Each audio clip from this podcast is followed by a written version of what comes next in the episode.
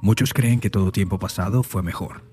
Aunque solo contó con tres episodios, una de esas series de los años 80 que aún hoy conquista audiencia es B, la batalla final, que cuenta la historia de una raza de alienígenas que llegó a la Tierra y adoptó una apariencia humana, pero en realidad eran lagartos, reptiles, que cada tanto dejaban ver su piel verde y escamosa, comían ratones vivos y su objetivo era, por supuesto, dominar al mundo.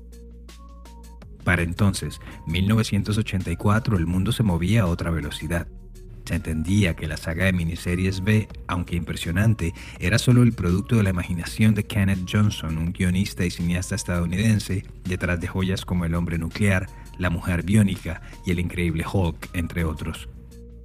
Pero en estos tiempos actuales, con tanta información fluyendo, con tantos medios para consumir contenido, fake news y teorías de la conspiración, la línea entre la verdad y la ilusión a veces es difícil de trazar, y una buena persona puede terminar convertida en un monstruo. Yo soy Luis Badel y en este episodio de Crímenes Bizarros hablaremos de Matthew Taylor Coleman, el amoroso padre que mató a sus hijos convencido de que tenían el ADN reptiliano luego de leerlo en internet.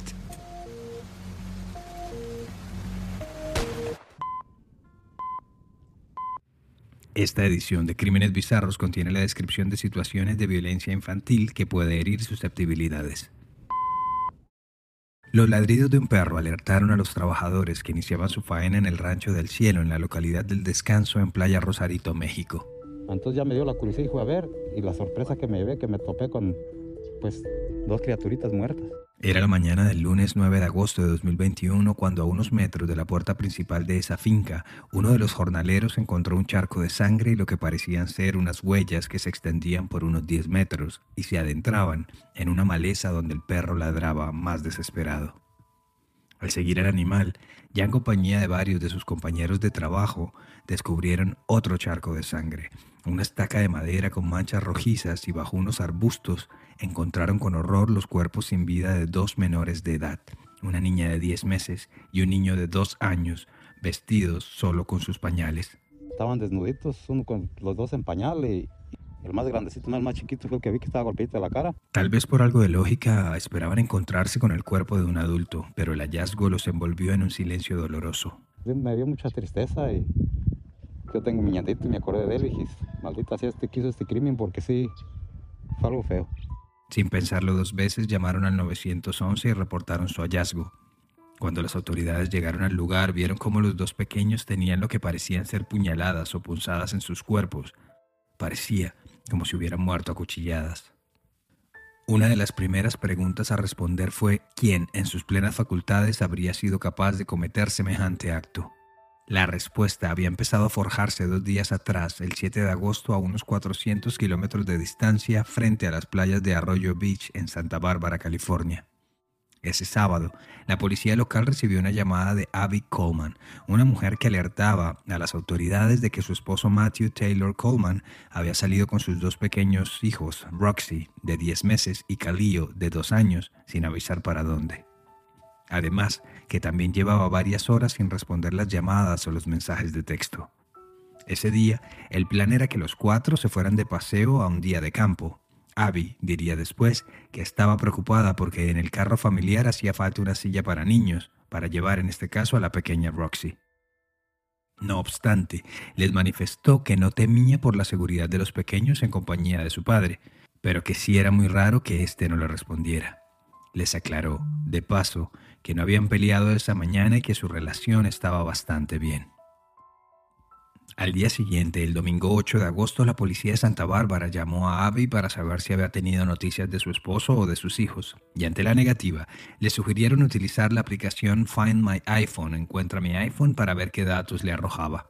Su sorpresa fue mayúscula cuando la app les mostró que el celular estaba en la localidad de Rosarito, estado de Baja California, en México, a 395 kilómetros al sur. Los policías de ambos países se pusieron en contacto y pronto se podría confirmar que la noche anterior, a eso de las 8, Coleman llegó al hotel City Express, ubicado sobre la autopista Tijuana-Ensenada, en compañía de los dos pequeños. Unas siete horas después de su arribo, de acuerdo con las imágenes suministradas por la investigación de la Fiscalía General de Baja California, a las 12.54 de la madrugada, Coleman salió del hotel con sus hijos, llevando una silla infantil para coches, una bolsa verde fluorescente y una valija mediana color rojo tipo carry-on que por momentos era arrastrada por el pequeño Calío. A las 7 de la mañana de ese lunes 9 de agosto, Coleman regresó al hotel, pero lo hizo solo. Y apenas 27 minutos después fue cuando la policía de Rosarito recibió la llamada de los jornaleros del rancho El Descanso sobre el terrible hallazgo. Solo que hasta ese momento no había relación de una situación con la otra, y fue por ello que a las 9.33 de la mañana Matthew Coleman pudo abandonar el hotel sin contratiempos y sin preguntas sobre la ausencia de los pequeños, con toda la intención de regresar a los Estados Unidos. Sobre qué hizo durante ese tiempo no hay mucha certeza o información, pero se conoció que a eso de la una de la tarde llegó al cruce fronterizo de San Isidro, ubicado apenas a 23 kilómetros del Hotel City Express, sobre la avenida Transpeninsular México 1, en un recorrido que en condiciones normales tarda solamente 40 minutos. Así que por lo pronto, tres horas y media después de haber abandonado el hotel, Coleman estaba en ese cruce fronterizo en Tijuana a bordo de la van Mercedes-Benz Sprinter de la familia. Para entonces, la patrulla fronteriza de los Estados Unidos ya había sido contactada por el FBI en relación a la denuncia que Abby Coleman había hecho sobre sus hijos días atrás, así como de la presencia de ellos y de su marido en las playas mexicanas. Por eso, tan pronto Coleman llegó al peaje, los uniformados de la patrulla se comunicaron con sus similares de la policía de Rosarito para ver qué información tenían, y ahí fue justo cuando se enteraron del hallazgo de los dos cuerpos de los niños y de la altísima posibilidad de que se trataran de los hijos de la pareja. De inmediato Coleman fue conducido por agentes federales, como se dice popularmente, al cuartico, a una de esas salas de interrogatorios, donde el hombre simplemente se explayó contando lo sucedido. Allí rechazó sus derechos de Miranda, los de tiene derecho a guardar silencio, que ya hablamos de ellos en episodios pasados, y decidió contarlo todo. Con cierta frialdad, dijo que a eso de las 5 de la mañana del 9 de agosto llegó al poblado de Rancho El Descanso, en la parte rural de Rosarito, y a la vera de un camino de tierra orilló su vehículo. Después sacó a los pequeños, primero a Roxy y luego a Calío, a quienes les disparó múltiples veces en el pecho, en el corazón, con un arpón de pesca. Para quienes no lo sepan, este elemento para pesca submarina asemeja a una ballesta, a un fusil que una vez accionado dispara la punta del arpón, usualmente atada a un cordel, con tal fuerza que puede herir a sus presas a una distancia cercana a los 10 metros bajo el agua. Pero acá Coleman no estaba disparando bajo el mar, y sus blancos no eran peces móviles como se mueven en las profundidades, eran sus hijos indefensos y estáticos que recibieron esas punzadas mortales con toda la fuerza posible del arma. Pero esa no habría sido la única. El fiscal general de Baja California, Irán Sánchez Zamora, informó en una rueda de prensa que en el lugar también se encontró una estaca, un palo de madera en punta cubierto con manchas rojizas. El menor masculino presentaba escoriaciones en rostro, tórax y brazo, así como 17 lesiones por instrumento punzo cortante en tórax. La menor, femenina, 12 lesiones El funcionario también confirmó que Calillo, de dos años, recibió 17 puñaladas, mientras que Roxy, la nena de 10 meses, recibió 12. Según el reporte oficial del FBI, el niño no murió con los primeros ataques, por lo que Coleman decidió enterrarle aún más la punta de la lanza de la flecha con sus propias manos, lo que le generó un corte en una de ellas. Es más, cuando le preguntaron qué le había pasado en la mano, él no dudó en responder que se cortó mientras hería a sus hijos. Coleman también manifestó que después de los crímenes dejó los cuerpos de los pequeños en una zona de arbustos ubicada a unos 30 metros y que luego manejó un par de kilómetros para deshacerse del arpón y de las ropas ensangrentadas. Tras su detención, él mismo les dio las indicaciones a las autoridades sobre dónde estaban los cuerpos de los pequeños, que a su vez coincidía con el lugar donde ya trabajaban las autoridades mexicanas. Así que no había mucho más para confirmar, pareciera a las 2.30 de la mañana de ese 10 de agosto, luego de casi 13 horas encerrado en el puesto fronterizo de San Isidro, Matthew Taylor Coleman, de 40 años, fue referido y trasladado a la cárcel de Santa Ana, en San Diego, donde iniciaría su largo camino tras las rejas. Cuando los agentes del FBI le preguntaron por qué había asesinado a sus hijos, la respuesta simplemente generó un profundo desconcierto. Era la punta de un iceberg de un fenómeno social que se viene presentando desde hace años en los Estados Unidos. Según el reporte oficial del agente especial Jennifer Bannon del FBI, Coleman dijo que había sido iluminado por teorías de la conspiración de QAnon y de los Illuminati y que recientemente había tenido visiones y señales que le revelaron que su esposa Abby tenía el ADN de serpiente y que se lo había pasado a sus hijos. Así como lo oyen, en resumen, Coleman mató a sus hijos convencidos de que ellos y su esposa tenían el gen reptiliano y eventualmente se iban a convertir en monstruos, en reptiles pertenecientes a un largo grupo cuyo único objetivo es hacerse con el control de todo. Es como si la ficción hubiera traspasado las pantallas de la televisión o las páginas de los libros y se hubiera hecho realidad. A ver, en mayo de 2021, es decir, dos meses antes de los asesinatos, Coleman posaba con su esposa y sus niños como una familia feliz en la playa, y en las redes sociales le daba gracias a Dios por cada uno de ellos y los llamaba sus tesoros. Es que Coleman parecía tener una vida perfecta.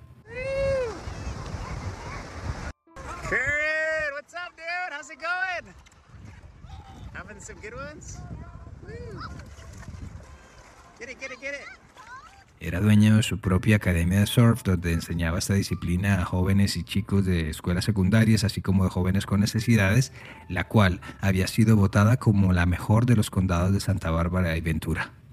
Su nombre no podría ser otro distinto a Love Water Surf Academy, Academia de Surf Amar al Agua justamente en la página web de esta, hacía un resumen de su fe, de sus estudios, sus viajes, lo que dejaba entrever que Matthew tenía una vida normal, es más, mucho mejor que la del estadounidense promedio, pues a sus 40 años tenía una casa propia evaluada en 1.4 millones de dólares, tenía su ya mencionada academia con una clientela establecida y varios estudios de maestría, Además, vivió un par de años en el extranjero, específicamente en San Sebastián, España, donde dictó clases de inglés a estudiantes de secundaria.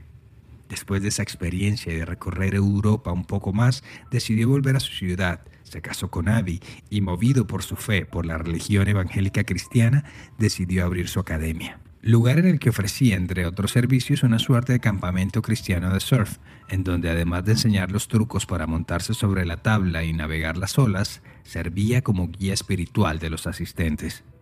Es más, los nombres de sus hijos, como lo explicó en su hoy eliminada cuenta de Instagram, tenían sentido mensaje religioso. Calío, de origen hawaiano, se refería a la voz del cielo, el llamado del cielo, mientras que Roxy venía del diminutivo de rock, de piedra, quien a modo de proclama decía que ella había sido escogida a dedo por Dios para matar a los gigantes, haciendo una apología al pasaje bíblico de David y Goliat. Ella ha nacido con todo lo que se necesita para cumplir los planes de Dios y será una gran bendición por donde quiera que vaya. Entonces, ¿qué le pudo pasar al ejemplar hombre de familia? Pues acá es cuando desafortunadamente el lado oscuro del Internet hizo de las suyas y se entrelazaron historias, leyendas urbanas, teorías de la conspiración y redes sociales. Para nadie es un secreto que por cuenta del confinamiento global del COVID-19, el Internet se convirtió en la fuente principal de entretenimiento, conocimiento, información, estudio y trabajo, así como la base de muchas de las relaciones interpersonales. Así que a primera instancia las redes sociales y los foros de internet del tipo de Reddit, 4chan y 8chan fueron el vehículo principal para que Coleman pasara del ocio a consumir ávidamente este tipo de información, este tipo de teorías y de paso mezclarlas, interpretarlas y finalmente cometer su terrible crimen inspirado en ellas. Pero primero vamos por partes. ¿Recuerdan lo que Coleman le dijo a los agentes del FBI sobre el ADN de la serpiente que su esposa le había transmitido a sus hijos?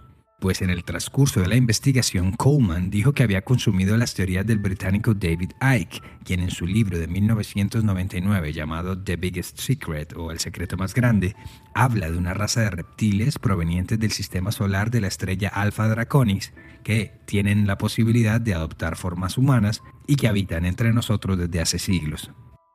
Ike asegura que muchos de los líderes tanto del mundo antiguo como del mundo moderno están relacionados con estos personajes. Entre ellos están los Rockefeller, los Rothschild, la reina Isabel y compañía, toda la familia real, así como Hillary Clinton, Barack Obama y hasta el mismísimo Mick Jagger de los Rolling Stones.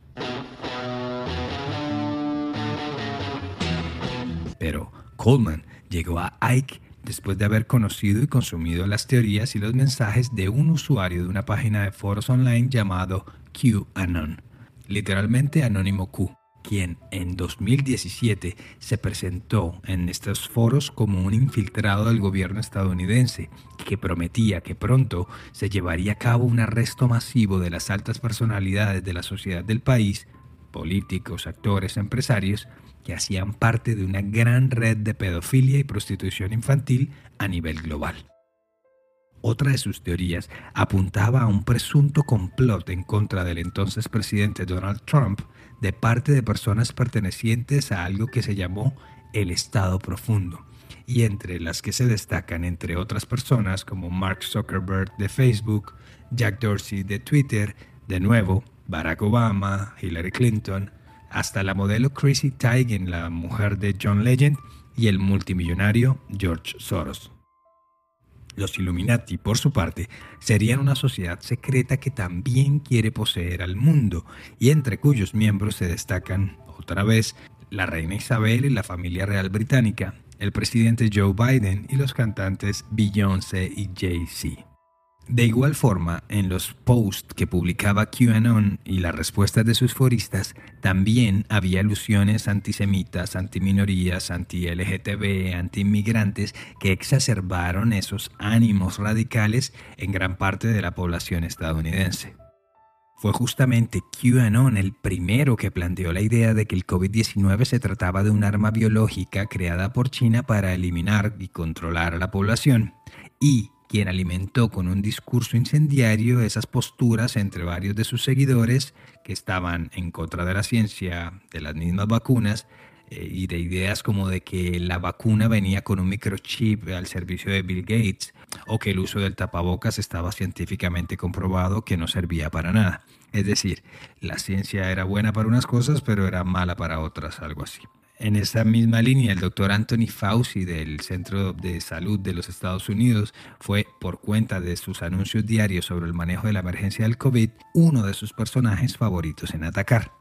Poco a poco, QAnon dejaba de ser algo del underground del Internet y sus teorías empezaron a aparecer en las noticias tradicionales, en las cadenas de noticias normales a las cuales Q y sus seguidores empezaron a llamar You are fake news. Fake news. Fake news. Fake news. Fake news. It's all fake news. Fake news. En varias ocasiones, el mismísimo presidente Trump evadió las preguntas que lo relacionaban con el movimiento QAnon y dijo well, I don't know much about the movement other than I understand they like me very much.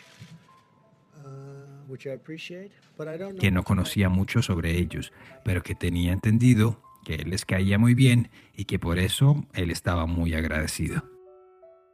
El acto central, si se quiere, del discurso de QAnon llegó el 6 de enero de 2021, cuando cientos, si no miles de sus seguidores, impulsados por el mensaje del presidente Trump de que las elecciones presidenciales las habían perdido porque el Partido Demócrata se las había robado, asaltaron el Capitolio Nacional en Washington, D.C., el máximo símbolo de la democracia de Estados Unidos, y se entraron a las oficinas de los congresistas, rompieron vidrios, posaron con las banderas, y hasta tuvieron que ser repelidos por la Guardia Nacional.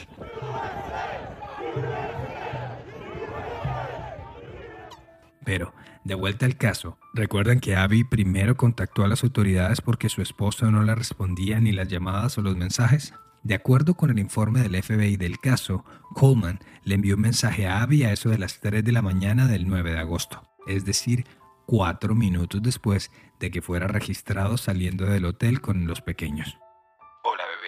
También te extraño. las cosas han estado complicadas, pero estoy empezando a tener algo de claridad. Muchos pensamientos locos pasan por mi cabeza en estos momentos. Es muy difícil de explicar. Qué chistoso que tú estés teniendo algo de claridad justo leyendo las Biblias de mi abuela. En fin, igual estaba pensando en quemarlas en caso tal de que tengan algún microchip o algo para que alguien nos escuche. Espero que esta locura termine pronto. Te amo. A las 9 y 30 de la mañana, cuando Abby despertó, le mandó un mensaje a su esposo preguntándole si los niños estaban bien, pero él ya no respondió. Recuerda que estamos juntos, amor. Rezo para que tengas claridad sobre ti y tu mente esta mañana. Todo lo que has dicho se va haciendo realidad. Tú fuiste creado para cambiar el curso de la historia. Le escribió su esposa Abby, como ella misma lo dijo, como una suerte de apoyo para que no se sintiera solo. Luego terminó el extenso mensaje de la siguiente forma. Por favor, cuida a mi pequeña mata gigantes y a mi voz del cielo. Ellos sí que son especiales. Sin sospechar que para entonces los cuerpos sin vida de sus pequeños ya habían sido encontrados por las autoridades. Según un reportaje de la revista Rolling Stone escrito por Andrea Marks en marzo de 2022, cuando las autoridades entrevistaron a Abby, esta les dijo que tanto ella como Coleman habían investigado juntos a QAnon y a sus teorías, pero que él se había vuelto más paranoico con el pasar del tiempo al pensar que la gente que estaba a su alrededor hacía parte de esa conspiración, incluida ella misma, su esposa. Uno de los amigos de Coleman, que en el reporte del FBI solo ha sido identificado como AM, dijo que su amigo empezó a mirar y a encontrar signos a su alrededor. Estaba convencido de que la gente que hacía el signo de la V o de la paz con sus manos en las fotografías no eran más que seres malignos haciéndose pasar por buenas personas. AM también le dijo al FBI que el día en que desapareció Coleman con los dos pequeños, Abby lo llamó a la casa y lo acusó de hacer parte de la gran conspiración por cuenta de unos videos de Facebook y mensajes de texto que AM le habría mandado a Coleman sobre las teorías de las elecciones robadas a Donald Trump y otras banderas del discurso de QAnon. En ese tenor, el medio Daily Beast publica un extracto del documento del FBI que reposa en la Corte del Distrito de California, en el que se puede percibir que Coleman estaba bastante influenciado. Antes de matar a los chicos, Coleman Dijo que se acostó en la cama y empezó a ver todas las piezas de esta teoría, las pruebas como codificadas, como si fuera la película Matrix y como si él fuera Neo, el personaje protagonizado por Keanu Reeves. Continuando con el informe, Coleman también habló de viajes en el tiempo, teletransportación y de cómo Roxy y Calillo se estaban comunicando con él, cómo le mandaban señales de bebés rodeados por fuegos artificiales o en medio de altas paredes. También que Calillo le había dicho que su madre, Abby, y un amigo de la familia los estaban maltratando a él y a su hermana. Fue entonces cuando Coleman vio la situación como un todo, unió cada uno de los elementos y tomó la decisión él solo de matar a los pequeños y así prevenir que se convirtieran en una especie alienígena que ejecutaría una gran masacre sobre todo el planeta Tierra.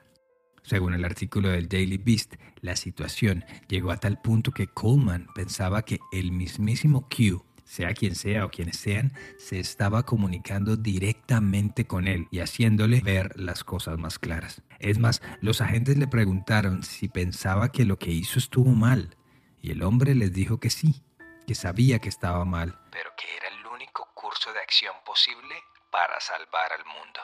Obviamente el asesinato de los dos pequeños conmocionó a toda la comunidad de Santa Bárbara y en parte a todo un país que de unos años para acá se ha visto permeado por una creciente radicalización en muchos sectores de la sociedad. Otro punto, recuerden que Coleman pensaba que la misma Abby, su esposa, estaba metida en la conspiración. Pues según reportan varios artículos de prensa, entre ellos uno de la revista People, se plantea la posibilidad de que Coleman también la tuviera a ella en su lista negra, en su lista de personas a eliminar. Un amigo de la familia le dijo a esa publicación de forma anónima que el hecho de que Coleman pensara que Abby poseía el ADN reptiliano la convertía automáticamente en una amenaza para él y para todos los demás. Según este amigo, Abby nunca dejó de preguntarse qué hubiera pasado con ella si a su marido no lo hubiesen detenido en el cruce fronterizo. ¿Qué le habría dicho sobre la suerte de los pequeños? ella tal vez sería la próxima víctima y nunca lo habría sabido. Pero pensar en eso ya solo se remite a lo anecdótico, a lo que hubiera podido pasar. La realidad es que sus dos hijos habían muerto porque él los había asesinado. El pasado 12 de octubre de 2021, Matthew Taylor Coleman se declaró no culpable en su aparición en la Corte del Distrito de San Diego, en California, por el asesinato de los pequeños. Acusado de dos cargos de homicidio en primer grado de ciudadanos estadounidenses en tierra extranjera. Pese a que prácticamente se confesó ante los agentes del FBI que lo interrogaron y a que renunció a sus derechos de Miranda, esa declaración de no culpable era esperable. La fiscal del distrito de Santa Bárbara, Joyce Dudley, dijo escuetamente a la prensa que una confesión no es una admisión de culpabilidad. Por lo pronto, desde octubre de 2021 a mayo de 2022 y como parte de la preparación del juicio, varias órdenes legales se han emitido para investigar el historial de las interacciones y los mensajes de Coleman en redes sociales, en Facebook, en WhatsApp, así como los diferentes foros online razón por la que varios, si no todos, sus aparatos electrónicos están en poder de las autoridades. El caso de Coleman está programado para que vuelva a la Corte en este mes de mayo de 2022, y quien, de ser declarado culpable, podría ser condenado a cadena perpetua o incluso la pena capital. Algunos medios reportan que desde prisión Coleman ha enviado cartas a varios de sus familiares y amigos, en ellas ha empezado a decantar la situación, a reconocer la gravedad de los hechos y también ha pedido perdón a sus familiares por los crímenes que cometió. Lo que queda en evidencia es que una cosa es creer que la Tierra es plana, que el hombre nunca llegó a la Luna o que el Paul McCartney original murió en un accidente de tránsito y a quien conocemos hoy es solamente un doble. Y otra, muy distinta, es asesinar a tus hijos por cuenta de lo que dicen los foros de Internet. El sociólogo polaco Zygmunt Bauman lo dijo claramente.